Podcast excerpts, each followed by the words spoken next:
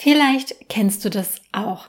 Du startest mit der Bewerbung deines Angebots, bist super motiviert und auch überzeugt von deinem Produkt, von deinem Coaching, je nachdem, was du anbietest und möchtest jetzt richtig durchstarten. Du hast die ersten Beratungsgespräche, ersten Strategie- oder Erstgespräche, je nachdem, wie du es nennen willst und bekommst dann das Feedback, hm, ja, das ist aber alles doch ziemlich teuer und ich weiß nicht, ob mir das wirklich hilft, ob mir das wirklich etwas bringt. Ich weiß nicht, ob ich das schaffe oder ob ich überhaupt der Typ dafür bin, dieses Coaching bei dir zu machen.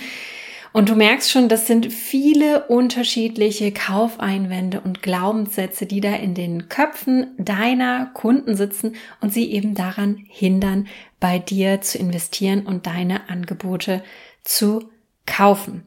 Wenn du jetzt nicht weißt, wie du diese Kaufeinwände entkräftest und halt überzeugende Gegenargumente liefern kannst, dann lässt du Umsatz wirklich auf der Straße liegen von diesen ganzen potenziellen Käufern, die vielleicht nur kleine Unsicherheiten in sich tragen und die du mit ein bisschen Ehrlichkeit und Überzeugungskraft aus der Welt schaffen kannst. In dieser Podcast-Folge schauen wir uns nämlich die vier häufigsten Kaufeinwände ein, die deine Kunden dir vielleicht auch schon entgegengebracht haben und eben wie du sie entkräftest. Willkommen bei Copy Talk. Mein Name ist Sarah Herzog. Ich bin deine Gastgeberin in diesem Business Podcast. Und hier erfährst du, wie du die richtigen Worte findest, begeisternde Worte findest, um mehr Kaufinteresse bei deinen Wunschkunden zu erzeugen und am Ende eben auch deine Produkte, Angebote, Dienstleistungen authentisch, ehrlich und selbstbewusst zu verkaufen. Bevor wir jetzt loslegen mit den vier Kaufeinwänden und wie du sie entkräften kannst, möchte ich hier einmal ganz klar vorab wegnehmen, möchte ich hier einmal ganz klar sagen, ich möchte hier nicht über Manipulation reden, über falsche Versprechungen, die ja gerade in der Coaching-Szene sehr hm, ja beäugt werden, wo jetzt auch mehr Fokus drauf liegt. Es geht gar nicht darum, jemandem etwas aufzuquatschen, sondern eben authentisch zu bleiben, echt zu bleiben und von den Vorzügen deines Angebots, deiner Dienstleistung zu überzeugen. Besonders in der Coaching-Bubble, jetzt auch durch das Fern, das oder das neue Fernuni-Gesetz, liegt ja auch wirklich mehr Fokus auf den Inhalten, auf der Qualität deines Coaching-Angebots. Was ich persönlich extrem gut finde, weil es in dieser Coaching-Bubble einfach super viele schwarze Schafe gibt, die dir erzählen, du musst jetzt nur 100.000 Euro in mein Coaching investieren, du kannst ja auch einen Kredit aufnehmen, du brauchst halt das richtige Mindset und dann kannst du dir in sechs Monaten genauso ein Luxusleben in Dubai aufbauen wie ich. Ich gehe davon aus, wenn du diesen Podcast hörst, wenn du diese Podcast-Folge hörst, wird dein Coaching-Angebot so nicht aussehen. Du setzt auf Qualität, du setzt auf Inhalte, du setzt auf ein gutes Angebot. Und das muss auch stimmen. Davon gehe ich jetzt aus, dass wir hier darüber reden und dass es eben nicht um Manipulation, sondern um eine rationale Kunst, eine logische Kunst der Überzeugung geht, die halt einfach nur die letzten Zweifel deiner potenziellen Kunden entkräften soll. Du zwingst niemanden etwas bei dir zu kaufen, du unterbreitest ein Angebot, du baust keinen Druck auf, wenn du dein Angebot unterbreitest. Wenn du zum Beispiel sagst, also falls ein Kaufeinwand kommt, wie wie ist das denn, wenn ich Termine absagen muss? Können wir die auch verschieben? Und du dann antwortest, ja, wir können die Termine verschieben. Ich habe da eine 24 Stunden Absageregelung. Wenn du davor absagst, ist es kein Problem. Dann verschieben wir den Termin. Danach berechne ich den. Das gibt deinem potenziellen Kunden Sicherheit, er fühlt die Flexibilität, die du anbietest, aber er hat auch ein rationales Verständnis dafür, dass du kurzfristige Absagen eben berechnest. Da ist keine Emotionalität drin, da ist kein Druck drin, da sind keine falschen Unehrlichkeiten oder falsche Versprechungen drin. So, das einmal vorweg. Und jetzt kommen wir auch direkt zu dem ersten Kaufeinwand, der wahrscheinlich mit der häufigste ist, den du auch hören wirst. Und das ist, die Investition in dein Angebot ist es nicht wert. Dieser Kaufeinwand entsteht häufig, wenn der Wert deines Angebots, der Wert deines Produkts noch nicht verstanden ist Wichtig ist hierbei auch immer von einem Investment und nicht von einem Preis zu sprechen. Das heißt, du musst oder deine Aufgabe ist es, in einem Verkaufsgespräch oder auf deiner Sales Page eben den Return of Investment klar zu machen. Wenn du diesen Kaufeinwand, dass das Investment sich nicht lohnt, entkräften möchtest, ist es deine Aufgabe zu erklären, welchen Erfolg die Teilnehmer nach der Vollendung deines Coachings denn erreichen. Um diesen Kaufeinwand, dass sich das Investment bei dir nicht lohnt, zu entkräften, solltest du also deine Kommunikation auf den Mehrwert deines Angebots legen. Welche Erfolge werden denn die Teilnehmer deines Angebots haben? Was bringt es deinen Kunden im Nachhinein? Was haben sie für einen Mehrwert in dein Produkt zu investieren? Welche positiven Veränderungen können sie erleben? Was passiert nach deinem Coaching? Wie verändert sich da etwas? Und das kannst du auf zwei Arten und Weisen machen. Also diesen Kaufeinwand, das Investment, weiß ich nicht, ob sich das lohnt. Das kannst du auf zwei Arten entkräften. Nämlich zum einen, du machst das Ergebnis messbar und wirst konkret. Das kannst du zum einen über Zahlen, Daten, Fakten machen. Ich bringe dir hier mal ein Beispiel. Wenn du meinen Kurs gebucht hast, kannst du danach deine Newsletter in 15 Minuten runterschreiben. Nach meinem Kurs wirst du deine ersten 1000 Euro mit Aktien verdient haben. In drei Monaten spielst du dein erstes Lied auf der Gitarre. Nach meinem Kurs hast du dir deine Vollzeit-Selbstständigkeit aufgebaut. Das ist alles sehr, sehr konkret. Das ist sehr greifbar. Darunter können sich deine potenziellen Kunden wirklich etwas vorstellen. Du kannst das natürlich auch etwas unkonkreter formulieren. In manchen Branchen oder Nischen lässt sich das halt nicht immer so konkret mit Zahlen, Daten, Fakten belegen.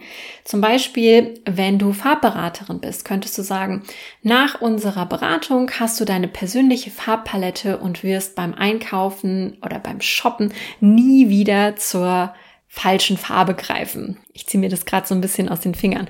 Oder nach unserem Coaching wird dein Hund nie wieder andere Hunde anbellen.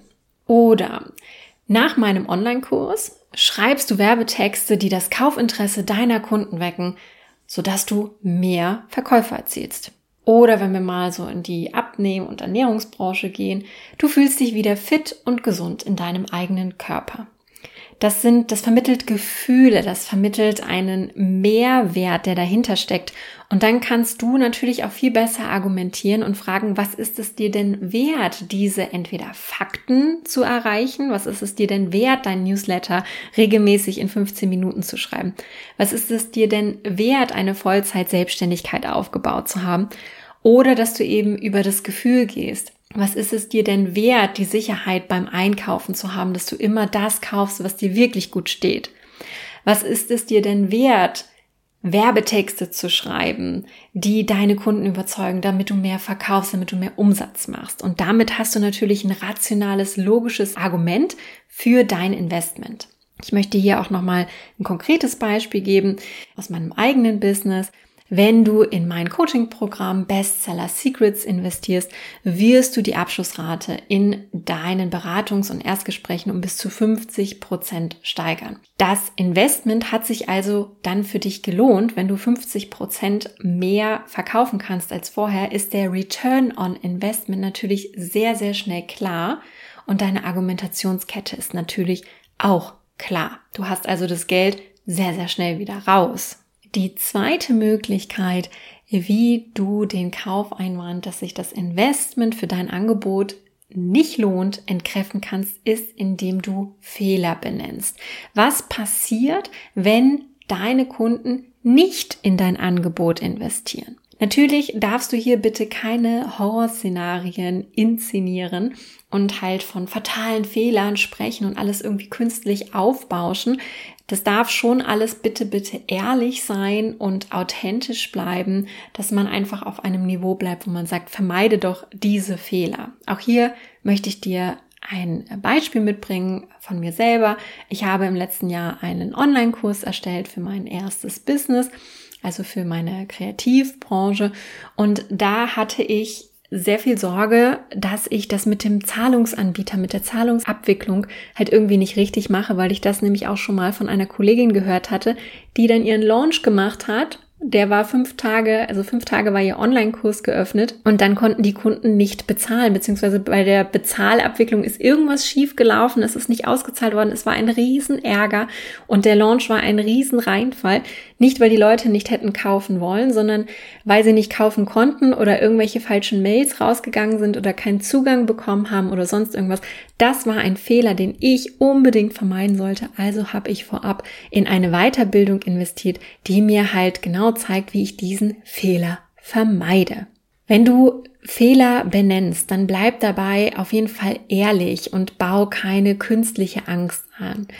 Du darfst durchaus diese Fehlerbenennung im Marketing anwenden. Es soll halt alles nur nicht manipulativ sein, weil das wäre dann auch nicht mehr ehrlich. Auch hier bringe ich dir nochmal ein, zwei Beispiele mit. Angenommen, du möchtest dich ähm, selbstständig machen oder du bietest einen Kurs an für Menschen, die jetzt in die Selbstständigkeit gehen möchten und sagst, ein Fehler, der oft passiert ist, dass neue oder frische Gründerinnen die Fördertöpfe, die regionalen Fördertöpfe nicht ausschöpfen. Und mein Produkt, mein Coaching zeigt dir, wie du das Optimum an Fördermaßnahmen ausschöpfen kann und somit halt nicht jede Menge Geld liegen lässt. Das ist ehrlich, das ist authentisch, das ist keine Manipulation, das macht keine Angst, sondern das ist wirklich eine ehrliche Beschreibung einer potenziellen Fehlerquelle, die du durchaus auch nennen darfst, um halt ein Argument für das Investment, für den Preis deines Coachings, deines Angebots zu machen. Ein weiteres Beispiel wäre, du bietest Rechtsberatung an und sagst häufige Fehler, die in AGBs oder Datenschutzerklärungen passieren, die zu Abmahnungen führen und in meinem Angebot zeige ich dir, wie du diese Fehler eben vermeidest, dass du keine Abmahnungen bekommst. Auch das ist ein reelles Problem, was der ein oder andere Online-Dienstleister ja wahrscheinlich sogar auch schon kennt. Vielleicht ist dir sowas ja auch schon mal passiert. Und dann bist du doch dankbar dafür, dass jemand, der dir ein Angebot unterbreitet, dich auf diese Fehler, diese potenziellen Fehler hinweist. Von daher, Fehler benennen wird oftmals ein bisschen negativ angesehen, auch falls du das so in deinem Content Marketing mal einfließen lässt. Ich persönlich bin aber der Meinung, dass es durchaus seine Berechtigung hat, solange du eben ehrlich und authentisch bleibst und das, was du als Fehlerquellen nennst, auch Substanz hat. Und dann darf es in deinem Marketing natürlich zum Einsatz kommen, weil das Vermeiden von Fehlern, das Wegnehmen von Problemen einfach eine große Kaufmotivation bei uns Menschen ist. Kommen wir zur Kaufeinwand Nummer zwei. Der ist, ich vertraue dir nicht, dass du mein Problem lösen kannst. Oftmals ist es so, dass das passiert, wenn du einfach noch nicht sichtbar genug bist, wenn du noch nicht genug Vertrauen bei deiner Zielgruppe aufgebaut hast. Wie kannst du das lösen? Indem du kostenlose Inhalte teilst im Content Marketing. Das kannst du über Social Media machen. Das ist sehr, sehr gut, um Vertrauen aufzubauen, gerade wenn du über Videos arbeitest, über Stories arbeitest. Genauso kann es aber auch ein Newsletter sein, ein Podcast oder YouTube, auch ein Blog. Zeig deine Expertise, geh raus, sprich über dich und dein Angebot und deine Arbeitsansätze. Hier möchte ich einmal sagen, dass Solo-Business funktioniert nur so, wenn du dich zeigst, wenn du rausgehst. Ich weiß, viele haben da etwas Angst vor, gerade am Anfang sich zu zeigen, da rauszugehen. Was könnte denn der Nachbar, der Oma, der Freundin sagen? Aber das Solo-Business gerade am Anfang funktioniert nur so, wenn du dich zeigst, wenn du dein Gesicht zeigst, du bist das Gesicht deiner Marke. Du bist deine Marke. Und Menschen kaufen von Menschen und nicht von leeren Profilen mit netten, hübschen Sprüchen. Das mag für große Unternehmen irgendwie funktionieren, aber für dich als Solo-Selbstständige oder halt nur mit einem kleinen Team, für dich als Personenmarke funktioniert es nur, wenn du dich traust, in die Sichtbarkeit zu gehen. Taste dich da langsam ran. Das ist genau wie mit dem Verkaufen auch. Als Solo-Selbstständige bedeutet es, dass du verkaufen lernen musst. Du musst lernen, dich selbst zu vermarkten, dich und dein Angebot zu verkaufen. das eben auch in deinen Content zu packen, in deinen Texten zu packen, auch in deinen Erstgesprächen authentisch und selbstbewusst überzeugend deine Angebote zu verkaufen. Das bedarf natürlich etwas Übung und das macht es natürlich auch leichter, aber es ist eine absolute Notwendigkeit, dass du dich verkaufen kannst, dass du in die Sichtbarkeit gehst. Wenn du dich nicht zeigst, wer soll sich dann für dich in deinem Unternehmen zeigen? Wenn du dich und dein Angebot nicht verkaufen kannst, wer soll es denn für dich tun? Soll das deine beste Freundin machen oder deine Mama? Es gibt nur die Option, dass du es selber machst. Selbstständigkeit funktioniert nur, wenn du rausgehst, wenn du dich zeigst und wenn du lernst, dich selber zu vermarkten. Wie kannst du außerdem das Vertrauen deiner Zielgruppe steigern? Du kannst sie in deine Angebote reinschnuppern lassen. Das kann zum Beispiel durch Freebies sein, durch Challenges, durch Webinare, durch Tag der offenen Tür, durch Workshops, durch Tiny Offer, natürlich halt auch durch deinen Content. Ich selbst kann halt auch sagen, alle Coachings, alle Online-Produkte, die ich je gekauft habe, davor habe ich Content konsumiert von der Person. Ich habe mir die Person angeguckt, ich habe den Podcast gehört, den YouTube-Kanal gesuchtet, mir ein Freebie runtergeladen, ein Tiny Offer, war davon begeistert und habe dann später halt in ein größeres Produkt von dieser Person investiert. Kleine Randnotiz für dich. Wenn du mal in meine Arbeit reinschauen magst, dann lad dir doch gerne mein kostenloses Freebie herunter, den Brand Voice Check. Den Link packe ich dir natürlich auch in die Podcast-Beschreibung. Da kannst du nämlich innerhalb von fünf Minuten den Selbsttest machen und schauen, wie gut deine Markenkommunikation, wie gut deine Worte denn schon bei deiner Zielgruppe ankommen. Und als Boni kannst du mit dem integrierten Brand Voice Guide direkt deine Markenstimme und Kundenkommunikation optimieren, damit du mehr deiner Wunschkunden für deine Angebote begeisterst. Wie gesagt, kostet dich keinen Cent, nur deine E-Mail-Adresse und den Link findest du in der Podcast-Beschreibung. So, zurück zum Kaufeinwand, dass deine Zielgruppe dir noch nicht vertraut. Wie kannst du das ändern? Deine Aufgabe ist da ganz klar, geh in die Sichtbarkeit. Erstelle Content Marketing. Such dir einen Content-Kanal, falls du es noch nicht gemacht hast. Erstelle vielleicht ein Freebie oder ein Tiny Offer, damit die Leute deine Arbeit ansehen können, in deine Arbeit hinein schnuppern können. Der dritte Kaufeinwand, den kennst du wahrscheinlich auch von dir selber. Und zwar, ich glaube nicht, dass ich es schaffen kann. Das bedeutet, deine Kunden haben kein Vertrauen in sich und denken, sie sind nicht gut genug. Auch hier möchte ich dir gleich mal ein paar Beispiele mitgeben. Zum Beispiel, ich habe ja schlechte Gene, ich habe einen schlechten Stoppwechsel, also kann ich gar nicht abnehmen, dann macht es keinen Sinn, in ein Abnehmen-Coaching zu investieren. In der Schule war ich nicht gut in Deutsch, also kann ich kein Copywriting lernen. Ich kann keine Noten lesen, also kann ich auch nicht lernen, Gitarre zu spielen. Auch hier ein Beispiel von meinem Bestseller Secret Coaching. Ich bin total introvertiert. Ich werde nie lernen, selbstbewusst meinen Preis in Erstgesprächen zu nennen. Deine To-Do ist da ganz klar. Überleg dir doch mal, welche Glaubenssätze bekommst du von deinen Kunden immer wieder zu hören, beziehungsweise welche Glaubenssätze tauchen da immer wieder auf. Schreib diese auf und überleg dir mal, wie du sie entkräften kannst. Eine gute Möglichkeit sind dafür Testimonials, also Kundenerfolgsgeschichten. Auch hier ein kleines Beispiel. Ich habe gedacht, mit meinem Hobby kann ich mich niemals Vollzeit selbstständig machen. Sarah hat mir in ihrem Coaching gezeigt, wie ich mit der richtigen Positionierung und Kundenansprache 5000 Euro netto mit meinem Herzensbusiness verdienen kann. Wichtig ist dabei, dass du auch immer ehrlich und authentisch bleibst, dir hier keine Geschichten ausdenkst, sondern es sollen wirklich echte Geschichten sein, echte Erfolgserlebnisse deiner Kunden, die ja auch Mut machen sollen, mit denen sich deine potenziellen neuen Kunden identifizieren können. Und das kannst du oder diese Testimonials kannst du wunderbar in deinen Content und in deinen Sales Pages integrieren. Kommen wir zum letzten Kaufeinwand, den wirst du mit Sicherheit auch schon mal gehört haben, der ist auch sehr vertreten, und zwar, ich habe keine Zeit. Da gibt es zwei Unterarten, nämlich einmal, ich mache das später. Ne, gerade ist irgendwie, ist es Sommer, es ist draußen warm, ich fahre ja bald in Urlaub. Oder ich muss es erst fühlen, ich muss erst in den Flow kommen. Oder ja, ich mache ja meinen Abschluss erst in einem halben Jahr und bis dahin kann ich ja noch nicht investieren und so weiter und so fort. Solche Ausflüchte kennst du wahrscheinlich selber zu Genüge und hast diese auch schon oft gehört. Die zweite Form von ich habe keine Zeit ist, es ist gerade irgendwie stressig oder ich habe zu viel zu tun. Ich muss zu Hause irgendwie meine Schwiegermama betreuen oder wir sind gerade mitten in der Renovierung. Ich habe noch einen anderen Job und da ist so viel zu tun. Ich habe so viel Arbeit.